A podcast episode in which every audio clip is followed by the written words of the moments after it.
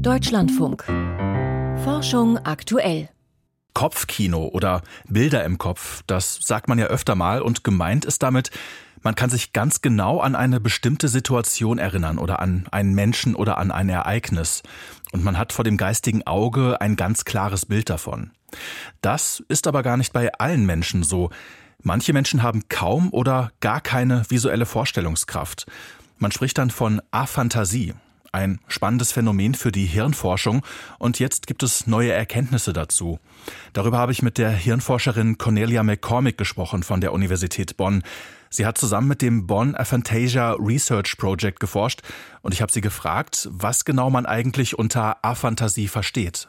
Also Aphantasie ist wirklich die Beschreibung, dass Menschen sich halt nichts visuell vorstellen können oder nur, nur, nur sehr, sehr wenig. Das ist eigentlich ein sehr altes Phänomen, schon, schon historisch beschrieben, aber letztendlich wieder in der Forschung ein sehr neues Feld, vor allen Dingen in der Hirnforschung ein sehr neues Feld.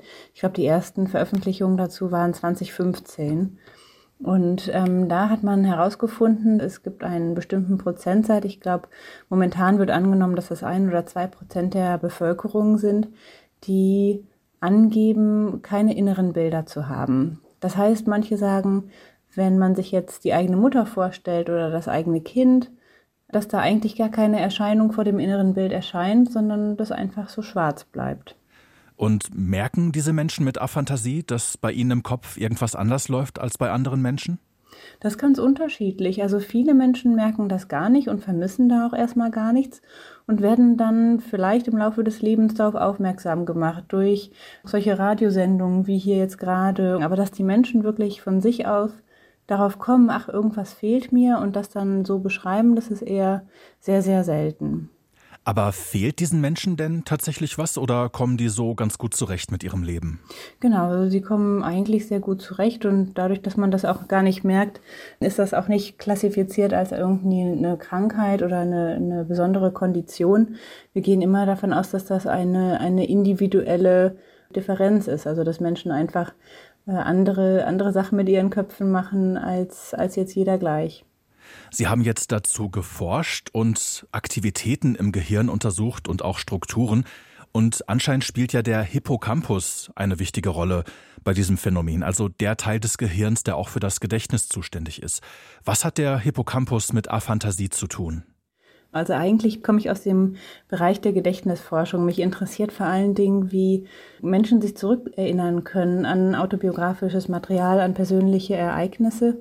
Bei Sehenden oder bei Non-Aphantasten ist häufig der Hippocampus da sehr zentral mitbeteiligt. Das ist so die Gedächtnisstruktur in unserem Gehirn und vor allen Dingen auch aktiviert, wenn es um autobiografische Materialien geht.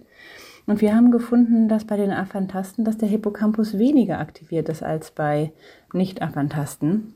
Dafür aber der visuelle Kortex eigentlich mehr aktiviert ist als bei den Nicht-Aphantasten. Was bedeutet das jetzt? Also wer besser bildhaft denken kann, der hat auch ein besseres autobiografisches Gedächtnis und andersherum, wer das nicht kann, der kann sich auch schlechter erinnern an Dinge aus dem eigenen Leben?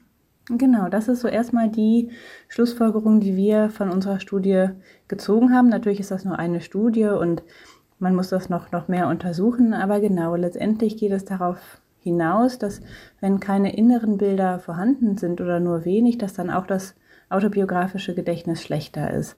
Kann man das denn irgendwie ändern? Kann man das trainieren, wenn man Aphantast ist, sich eben doch Dinge besser bildlich vorzustellen? Ja, das ist eine spannende Frage.